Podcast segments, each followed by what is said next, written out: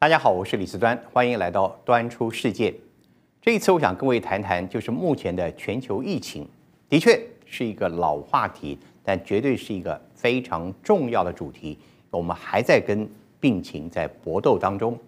你可能每天很困惑，有这么多的疫情报道，但又有这么多所谓疫苗注射的好消息传出，但你又看到很多国家疫情再起，又有很多国家推行所谓的疫苗的护照或进行旅游的交往。包括我们跟帛琉之间，究竟全球疫情是往好的方向走，还是往坏的方向走呢？其实两者答案都对。从疫苗的观点来看，从推行的速度以及未来的前景来看，的确我们是的确已经进入到光明曙光的最后时刻了。曙光已经在望，洞口就在外面了，这是好消息。但坏消息的这个疫苗非常的聪明。它也不断的在演化当中，跟任何的病毒情况过去历史是一样。在过去一年多以来，这个病这个病毒的变种已经非常之多，而且这个变种病毒正有全球化的趋势。换言之，它透过各种的交往，它也正在全球化的进行。因此，全球化的过程最后，你可能就会看到它跟我们现在身处的流感情况会越来越接近。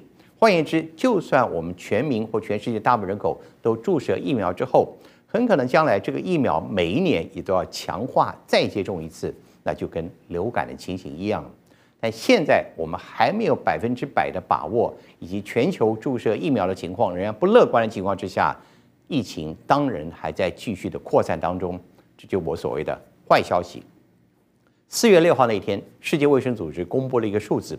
也就是到四月六号为止，往前算的那过去六个星期当中，全世界的疫情感染数字还在每个星期不断增加，这就是警讯，而且一个星期增加四百万例以上，你可以知道情况非常严重。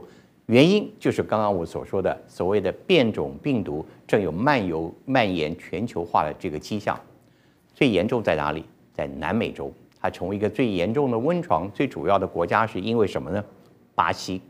巴西从头以来，这个总统一直认为经济更重要，拒绝采取任何的管制以及措施。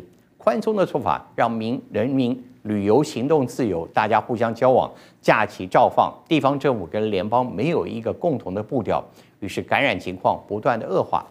这国家目前单日最近创下了一天之内死亡四千人的病例。有人甚至估计，他未来单月的死亡人数可能会创下十万人以上，很快的就可能会追上美国，成为世界疫情最严重的国家。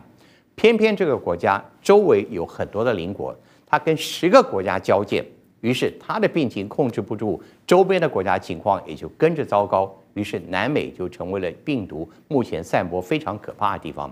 甚至有医学专家说，巴西目前的情况就有如生化学上的所谓的生物学上所谓的。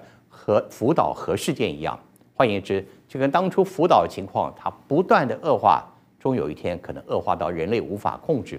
当然，希望这个情况的遏制。巴西总统最近自己也警觉到，开始让民众接种疫苗，但接种率非常之低，因此这个国家的情况仍然是非常的不乐观。到目前，全球的情况，我们可以说是疫苗不断的注射在追赶，而疫情也有不断上升的趋势。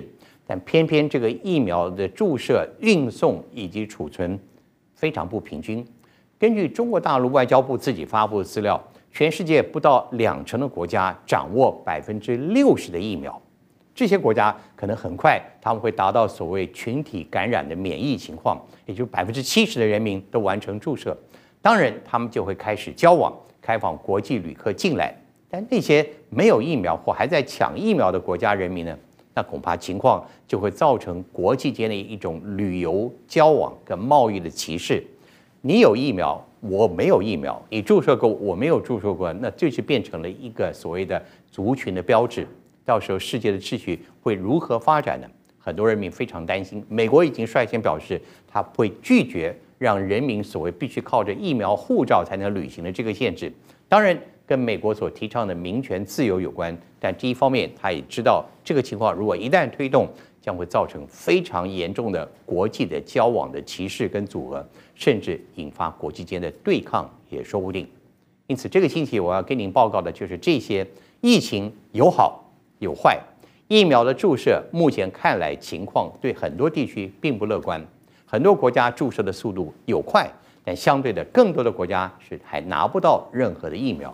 因此，我们可以处在一个非常关键的时刻，未来国际间能不能够加速的合作推广疫苗的注射跟生产，让更多的人口也能够及时的注射疫苗，让国际间的所谓的疫苗的注射人口能够普遍的扩大。让疫苗的变种情况不会追上疫苗的免疫力，那是人类之福。但万一我们没有做成，会有任何的疏忽，那代表这个疫情还要跟随我们很久很久。我们下回再见。